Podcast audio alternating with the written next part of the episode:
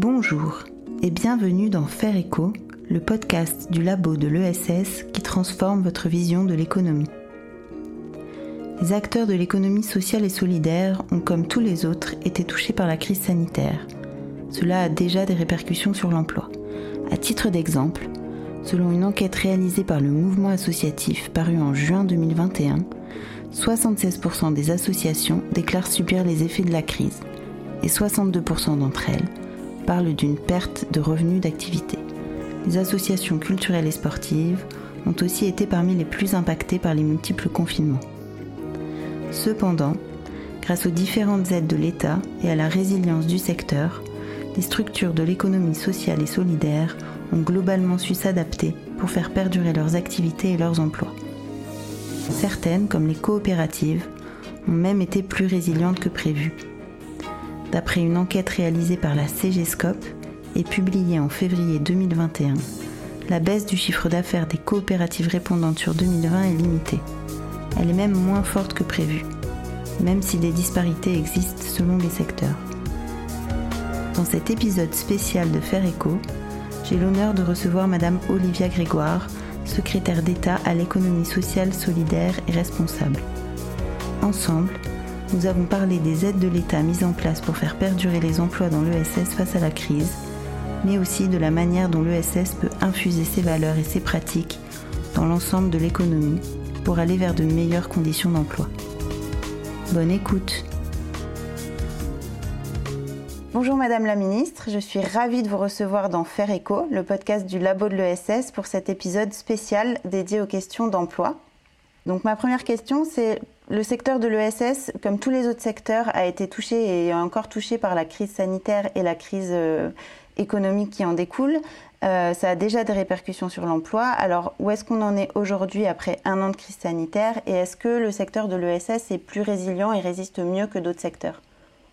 Alors, très bonne euh, question. Déjà, j'aime à rappeler que l'économie sociale et solidaire, si elle est une économie un peu à part, qui prône plutôt les valeurs que la seule valeur lucrative, est néanmoins une économie à part entière. Et par conséquent, au même titre que le reste de l'économie, l'économie sociale et solidaire a subi la crise Covid au plan économique, mais aussi au plan social, en matière d'emploi, comme le reste de l'économie. Ce qu'on dit de l'économie est valable pour l'économie sociale et solidaire. On parle euh, d'une situation en cas, c'est-à-dire que vous avez à la fois euh, toute une partie des acteurs de l'économie sociale et solidaire qui s'en sont remarquablement sortis. C'est la pente ascendante du cas, c'est celle-ci. Et en l'occurrence, on a pas mal d'acteurs euh, en matière d'ESUS, certaines associations, certaines coopératives qui ont été extrêmement agiles et qui se sont adaptés à la crise avec beaucoup de réactivité. Euh, j'ai souvent en tête cet exemple de coopérative, par exemple agricole, euh, qui euh, mettait à disposition à la vente des paniers bio euh, pour les habitants qui habitaient autour. Par exemple, le véhicule qui leur servait à se déplacer a été adapté pour être un véhicule de livraison et continuer à pouvoir livrer autant et en réalité plus que par le passé. Donc il y a eu beaucoup d'agilité et de réactivité. En parallèle, on observe aussi, comme le cas, qu'il y a tout un pan euh, des acteurs de l'économie sociale qui ont connu d'énormes difficultés. Je pense notamment aux acteurs associatifs. Vous le savez bien, vous les connaissez. Euh, les, petites structures globalement ont souffert et les petites structures associatives en particulier. C'est pourquoi, euh, compte tenu des, éléments que m'avaient transmis les, acteurs de l'économie sociale et solidaire, on avait entre 5 à 10 000 associations employeuses qui étaient en situation dangereuse, problématique quant à leur survie Malheureusement, et je le dis euh, le cœur lourd, euh, parce que euh, c'est pas une bonne nouvelle, même si il y a quand même plus de 2 300 000 emplois et actifs qui sont engagés dans l'économie sociale et solidaire, c'est à peu près 50 000 emplois perdus, soit un peu plus de 2% des emplois salariés de l'économie sociale et solidaire qui ont été possiblement impactés. Ça n'est pas une crise anodine pour les acteurs de l'économie sociale et solidaire, mais je tenais quand même à parler de, ceux qui ont été euh, très agiles, réactifs et qui étaient sûrement dans, des, une partie de l'écosystème qui a été euh, peut-être plus, prometteuse pour eux. Donc il y a à la fois des bonnes nouvelles et malheureusement ce chiffre euh, que je viens de vous donner. Et donc vous venez de le dire, il y a certains acteurs s'en sont bien sortis, ont été agiles, résilients, et d'autres euh, un peu moins. Euh, cependant, le, gouvernement et, vous-même aussi avez mis des mesures en place pour réagir à cette crise, qu'elle soit sanitaire ou, économique. Euh, donc il y a d'un côté la feuille de route France Relance avec 1,3 milliard d'euros qui a été dédié à l'économie sociale et solidaire. En parallèle, vous avez mis en place le fonds d'urgence ESS avec 30 millions d'euros spécifiques pour les structures de l'économie sociale et solidaire. Quelles sont les mesures euh, pour l'emploi spécifiquement que vous avez mis en place euh, pendant cette crise? Alors déjà, sans transition, je vais rebondir sur le fonds d'urgence ESS, euh, e un, guichet unique urgence au singulier-ess.fr, où il est possible pour tous les acteurs de l'économie sociale et solidaire qui ont des structures de moins de 10 salariés de pouvoir bénéficier en une quinzaine de jours grâce à France Active qui opère, d'une aide directe, hein, d'une subvention et non pas d'un prêt, d'une aide directe de 5 000 euros pour les petites structures jusqu'à 3 salariés, de 8 000 euros pour les structures allant de 4 à 10 salariés. 30 millions d'euros, vous l'avez dit, qu'on a provisionné, et un des axes que j'ai utilisé, parce que vous savez, quand on est secrétaire d'État, c'est un petit secret euh, entre nous, mais c'est aussi intéressant de le partager avec vous, il faut aussi que moi j'aille plaider euh, mes dossiers, que j'aille plaider auprès de mon ministre de tutelle, du Premier ministre, euh, pour obtenir des fonds supplémentaires.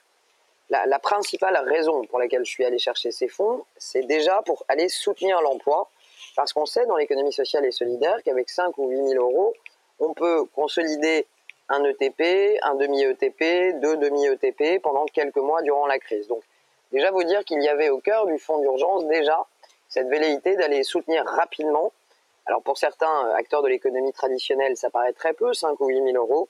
Pour un acteur de l'ESS, une petite structure associative, une petite euh, coopérative, c'est beaucoup. Et donc c'était vraiment au cœur de mon argumentation pour aller obtenir ces fonds. Au-delà euh, de cette aide, bien sûr, vous l'avez dit, il y a le fonds de solidarité, mais aussi les prêts garantis d'État et surtout les dispositifs d'activité partielle.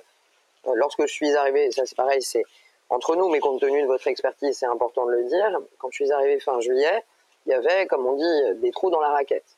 Euh, par exemple, les emplois des, des ou des CAE n'avaient pas été, les CAP dans les CAE, n'avaient pas été intégrés au chômage partiel. Donc je suis allé avec mon équipe chercher ces trous dans la raquette et faire en sorte que dès la rentrée de septembre, ce qui a été le cas, typiquement les emplois dans les CAE, les CAP soient parfaitement couverts par le chômage partiel.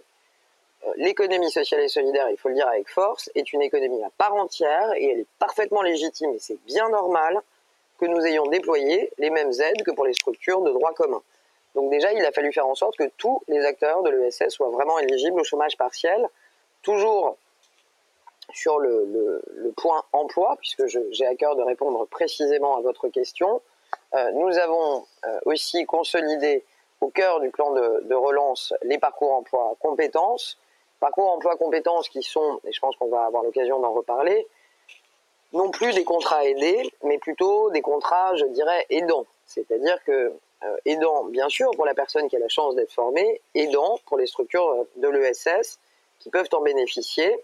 J'aurais à cœur, euh, si vous le permettez, de, pouvoir le, le, détailler, ce dispositif qui représente dans le plan de relance plus de 200 millions d'euros d'engagement que nous portons avec Elisabeth Borne uniquement au service de l'emploi, du soutien à l'emploi dans les structures ESS. Et alors, est-ce que vous pouvez euh, dire quel est euh, pour les employeurs de l'ESS l'intérêt de recourir à ces, à ces emplois et quel type d'emploi euh, permet ces, ces contrats parcours emploi compétences? Alors, ces contrats parcours emploi compétences donnent le droit à l'employeur du secteur non marchand, donc les acteurs de l'ESS, de percevoir une aide aide que je vais détailler et qui peut être massive, hein, très majoritaire sur le, sur le contrat, en contrepartie euh, d'un contrat d'engagement, euh, d'un parcours d'accompagnement qu'il met en place pour la personne qui est recrutée. Quand je vous dis que l'État prend en charge, ça veut dire quoi? Ça veut dire que par exemple, l'État prend en charge 80% du SMIC brut pour les résidents des quartiers prioritaires de la ville, QPV, ou des zones de revitalisation rurale, ZRR, que vous connaissez, 80% de prise en charge par l'État, 65% de prise en charge du SMIC brut pour les jeunes de moins de 26 ans ou les travailleurs handicapés de moins de 31 ans.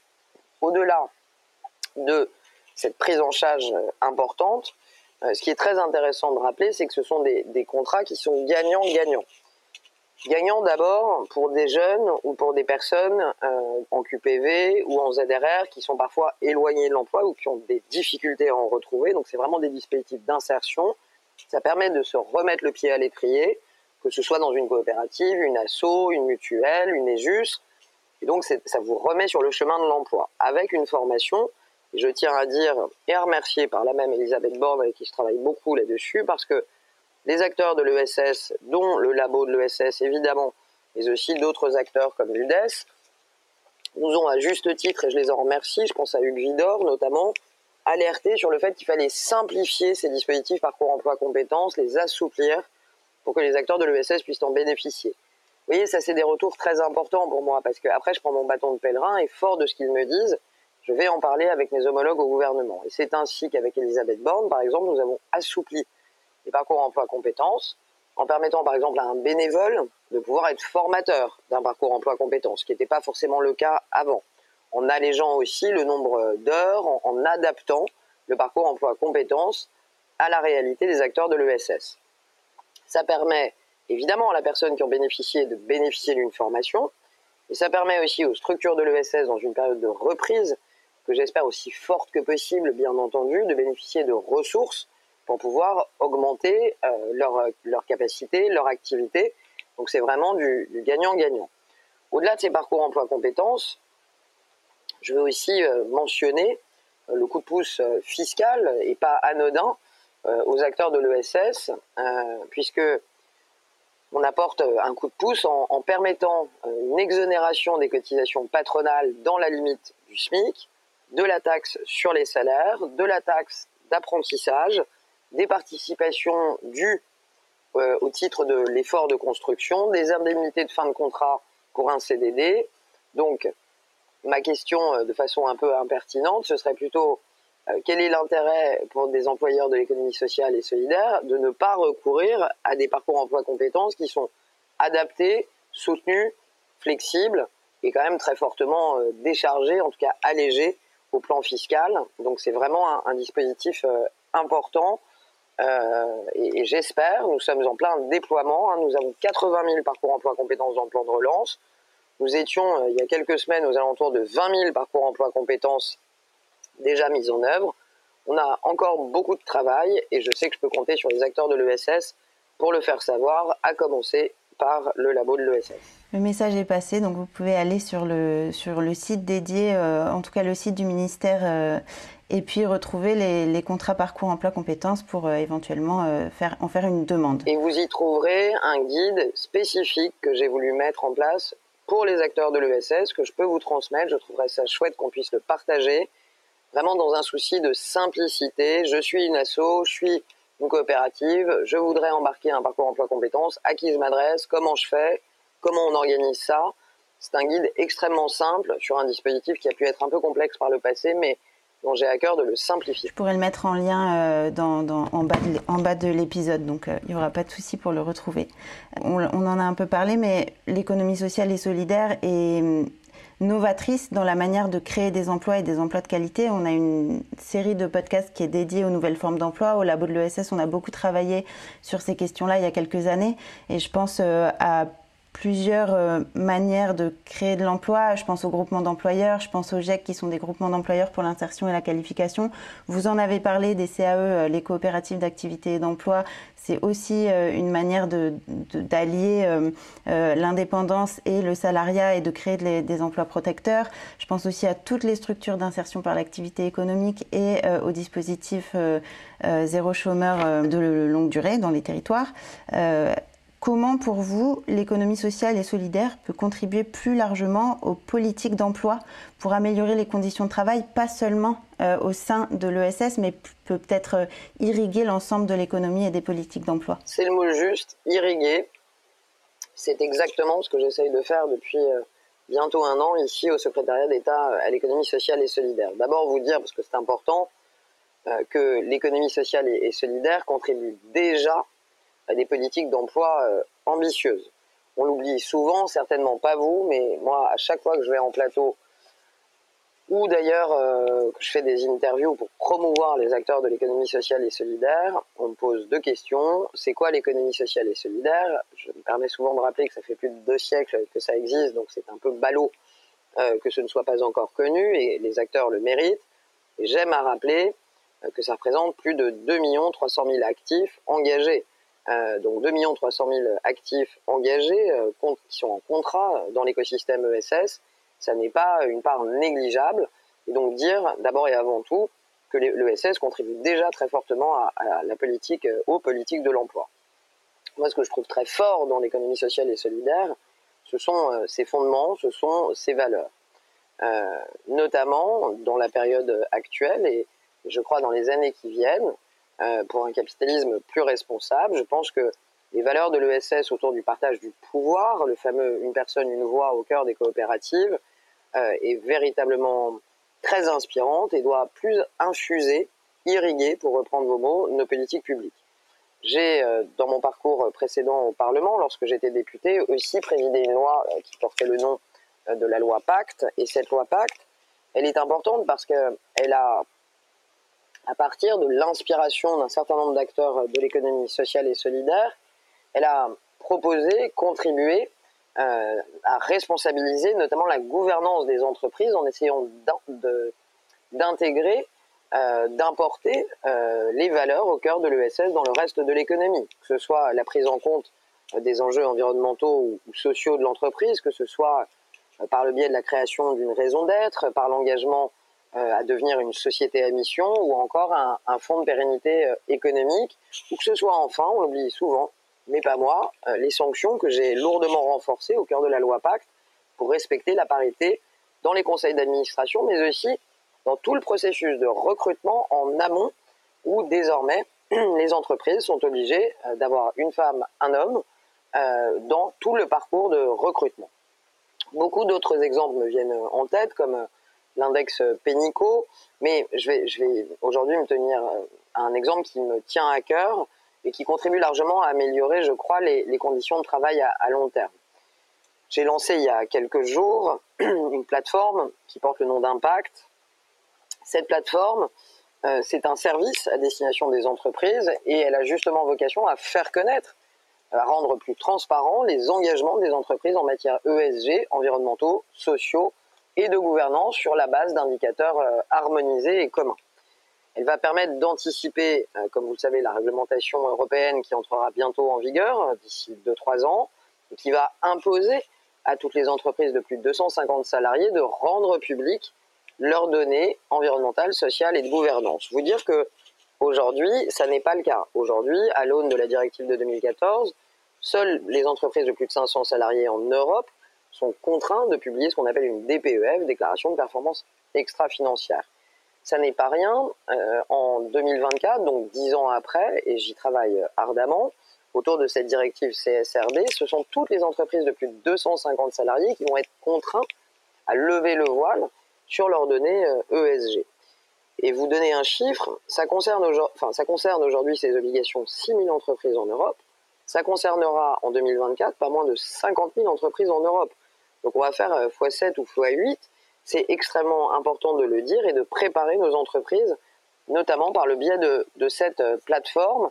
Et cette plateforme, pour continuer euh, toujours à répondre à votre question, cette plateforme, elle doit mettre en exergue, en valeur, tous les indicateurs et toutes les données relatives notamment à la gestion sociale et en matière de gouvernance des entreprises.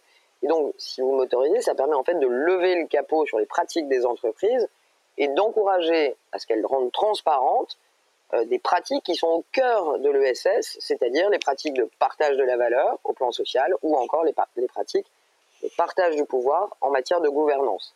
Donc c'est un outil qui peut, pour les esprits chagrins, mais je sais que vous n'en êtes pas, être un outil considéré comme plutôt un outil d'économie responsable et donc un outil plutôt à destination de toutes les entreprises, mais au cœur de cet outil, il y a euh, et il y a mon souhait déjà de faire infuser les valeurs et surtout les pratiques de l'économie sociale et solidaire, de les donner à voir, d'encourager les entreprises à les faire connaître. Et ces, fondamentaux en matière sociaux comme de gouvernance sont quand même très largement inspirés de l'économie sociale et solidaire. vous créez des passerelles entre, entre deux mondes pour, pour un monde meilleur, plus juste, plus social et plus durable. Donc c'est une bonne chose. Exactement. J'essaye. On voit aussi aujourd'hui qu'on est à un moment où ça fait plus d'un an qu'on vit cette crise sanitaire et cette crise économique mais on a un petit regain d'espoir. Euh, on sent que là, ça va un peu mieux. On a été déconfinés, euh, les terrasses sont réouvertes, euh, les, lieux culturels aussi. Donc, on, se tourne aussi un peu vers ce que ce qu'on appelle entre guillemets le monde d'après.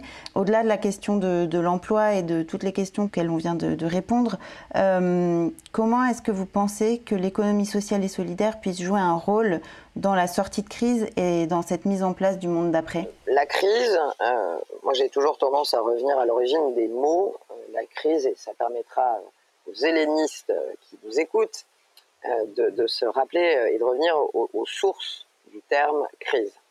Crimein en grec, c'est notamment dans les tragédies le moment de la décision, le moment où il faut prendre une décision. et c'est vraiment, moi, quelque chose que je trouve intéressant pour illustrer la crise. Cette crise, elle va nous laisser des choix. Celui de repartir euh, comme avant, comme si de rien n'était. Celui de repartir euh, de l'avant, mais différemment, en tenant compte aussi des enseignements forts de cette crise. Et donc, il va falloir faire des choix. Moi, ce que j'observe euh, dans tout le champ de l'économie, c'est que cette crise a révélé la quête de sens et la quête d'essentiel. On le voit d'ailleurs, dans la montée en puissance des entreprises à mission qui sont de, plus en plus nombreuses et dont j'ai à cœur de rappeler que contrairement à ce qu'on m'avait dit, elles ne concernent pas uniquement des grandes entreprises du CAC 40 ou des grands groupes cotés, mais plutôt majoritairement des PME et des entreprises de taille intermédiaire, donc des entreprises moyennes qui s'intéressent euh, au sens, à l'essentiel, ça n'est pas l'apanage uniquement des grands groupes. Et deuxièmement, que nombre de ces entreprises à mission sont nées pendant la crise, au cœur notamment du second confinement en novembre dernier, où on a observé un pic important de création. Cette crise, elle révèle le sens, l'essentiel aussi sur différentes euh, planètes, si je puis me permettre. Sur la planète consommateur, euh, la planète euh, des, consommateurs qui demandent de plus en plus de gages, au-delà des produits, aux marques, et qui adoptent des modes de consommation en lien avec leurs convictions ce soit euh, le bio, le recyclage, euh, euh, la volonté de se nourrir de produits frais, locaux, durables, le commerce équitable, la mobilité durable, le covoiturage pour faire baisser nos, émissions de gaz à effet de serre, cette volonté des consommateurs est de plus en plus importante. En parallèle, c'est aussi sur la planète salariée une, une réalité. Aujourd'hui, euh, comme je dis, la crise révèle le sens. De plus en plus de salariés, pardon, ou de futurs salariés, jeunes notamment, euh, arbitrent dans leur choix plutôt en faveur du sens de leur travail plutôt que de leur euh, rémunération. Ça n'est pas une mode, c'est une tendance lourde qui est même en passe de devenir structurelle. Ça fait des années que c'est le cas, notamment chez les jeunes diplômés. Par ailleurs, sur la planète investisseur, épargnant, puisque le citoyen consommateur salarié est bien souvent en même temps un épargnant, euh, on voit que euh, de plus en plus les épargnants veulent passer d'une épargne qu'on appelait de précaution, c'est-à-dire d'une épargne un peu dormante, qui n'avait pas vraiment de sens et qui permettait une rentabilité euh, faible ou moyenne, mais sans pour autant savoir où allait votre argent.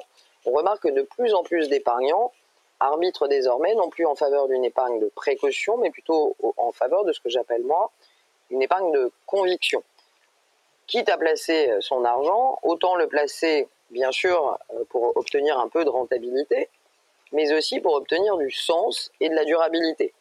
Je ne vais pas vous estourbir de chiffres, mais si je vous dis par exemple que ces dernières années, euh, les, investissements, donc le, placement des épargnants au cœur de l'investissement socialement responsable a connu dans ces dernières années des croissances allant de, plus, autour de plus de 100%, des croissances de 130%, c'est dire à quel point ce type de placement aujourd'hui, que ce soit euh, en faveur de la finance solidaire, de la finance verte ou encore de l'investissement socialement responsable, euh, connaissent une, une, montée en puissance extrêmement encourageante.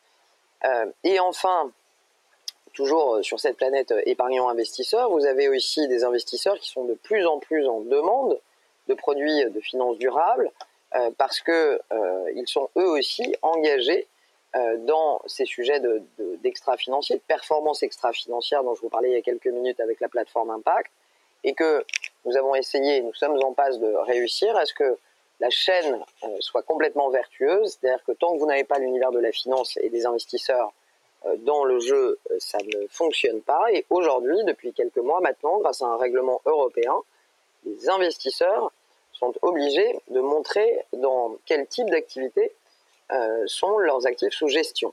Donc ça crée une forme de chaînage plutôt vertueux. Et donc pour revenir sur ces planètes, la planète consommateur, la planète salarié, la planète épargnant, la planète investisseur, euh, les planètes sont en train de s'aligner euh, et il faut que le politique contribue à, pousser euh, cette dynamique pour une économie d'après-crise plus verte, plus solidaire, plus inclusive, plus responsable. Et là encore, les valeurs au cœur de l'économie sociale et solidaire, au premier rang desquelles l'utilité, notamment sociale, et l'impact, sont en train de polliniser, de d'irriguer euh, l'ensemble de l'économie dite euh, traditionnelle. Et de plus en plus on voit des acteurs de l'économie traditionnelle s'inspirer des pratiques et des savoir-faire des acteurs de l'ESS et en parallèle des acteurs de l'ESS s'appuyer souvent de plus en plus en confiance par le truchement de rapprochement, de partenariat avec des, acteurs de l'économie plus traditionnelle qui les aident à, parfois à mieux se financer et à passer à l'échelle. Donc euh, oui, vous l'avez dit, et c'est vrai que mon, ma fonction au quotidien, euh, tous les jours quand j'arrive dans le bureau où je suis, euh, c'est de consolider ces passerelles et de faire en sorte que ces passerelles deviennent des ponts, des ponts solides, des ponts aux fondations solides, et que vraiment ce soit des ponts à, double sens et non à sens unique. Il est fondamental que l'ESS inspire le reste de l'économie, il est tout aussi fondamental que le reste de l'économie soutiennent et aident l'économie sociale et solidaire à, monter en puissance et à passer à l'échelle pour qu'elle continue de plus en plus à irriguer notre économie. La loi Pacte, dont je vous parlais, elle a déjà concrétisé quelque part la passerelle des valeurs avec les outils que sont euh, la raison d'être, le statut des entreprises à mission. Et aujourd'hui, euh, la passerelle du financement, euh, avec notamment les contrats à impact que j'ai mis en place, mais aussi euh, tous les travaux que j'ai mis en place au niveau de, Paris Europlace, la place de Paris boursière en matière d'expertise en finance à impact. C'est vraiment un enjeu majeur. oui, il y a cette passerelle, bien sûr, des valeurs. L'important, c'est que ça se transforme en acte. Et la passerelle du financement est tout aussi stratégique. Et enfin, la dernière passerelle qui me semble très importante, c'est la passerelle de la mesure qui rejoint d'ailleurs euh, la problématique des contrats à impact, euh, c'est l'économie sociale et solidaire hein, qui a inventé, je ne vous apprends rien, les concepts d'utilité sociale et, solidaire, et que c'est aussi la première, cette économie sociale et solidaire, à avoir cherché très concrètement à les matérialiser, à les comptabiliser, à démontrer euh, cet impact qui est évidemment moins tangible que le sont parfois certains flux financiers. Pour autant, les défis climatiques et sociaux qui sont devant nous ont démontré que toutes les entreprises et les États aussi doivent se soucier de leur impact, euh, d'où toute cette réflexion que je mène et ces actions en faveur de, de l'impact des entreprises. Et ça me semble très important de rappeler que c'est l'économie sociale et solidaire qui a aussi euh, été la première à inspirer et à consolider la passerelle de la mesure. Donc, je, certes, je suis secrétaire d'État à l'économie sociale solidaire et responsable. Si je devais mettre une ligne derrière cette fonction, la première des lignes, ce serait créatrice de passerelles, voire de ponts. Eh ben, merci beaucoup pour ces quelques mots, pour cet espoir et puis pour cet alignement des planètes. J'aime beaucoup, l'idée et puis euh, je trouve ça intéressant quand vous parliez aussi du sens que les jeunes notamment recherchent aujourd'hui dans leur emploi. Ça, ça, boucle un peu la boucle euh, de cet épisode et de la série de podcasts qu'on a sorti sur les nouvelles formes d'emploi, puisque au labo, quand on a travaillé sur ces questions-là, une des quatre qualités qu'il faut absolument avoir dans un emploi est le sens. Donc euh, c'est vraiment fondamental de, trouver du sens dans ce qu'on fait et c'est important que les gens aujourd'hui aient envie de, trouver du sens et que l'économie sociale et solidaire euh, soit capable euh, de leur amener du sens aujourd'hui. Voilà. Eh bien, merci beaucoup. Merci à vous et merci au labo de l'ESS pour son engagement de tout temps depuis longtemps, bien avant que je n'arrive, et je, sais que je peux compter sur vous, c'est important. On a un écosystème riche et enrichissant et des personnalités fortes. Et je vous remercie euh, d'avoir anglais, si je puis dire, sur l'emploi, qui est un, un, vrai sujet. Donc, merci de m'avoir permis de m'exprimer. Merci beaucoup, Madame la Ministre, de nous avoir accordé votre temps.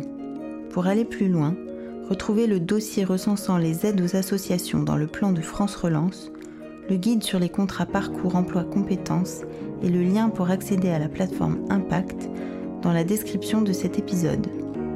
Pour en savoir plus sur les nouvelles formes d'emploi, n'hésitez pas à consulter les travaux du labo de l'ESS sur son site internet www.lelabo-ess.org ou à écouter la série de Faire Écho consacrée à ces questions et disponible sur toutes vos plateformes d'écoute préférées. À bientôt!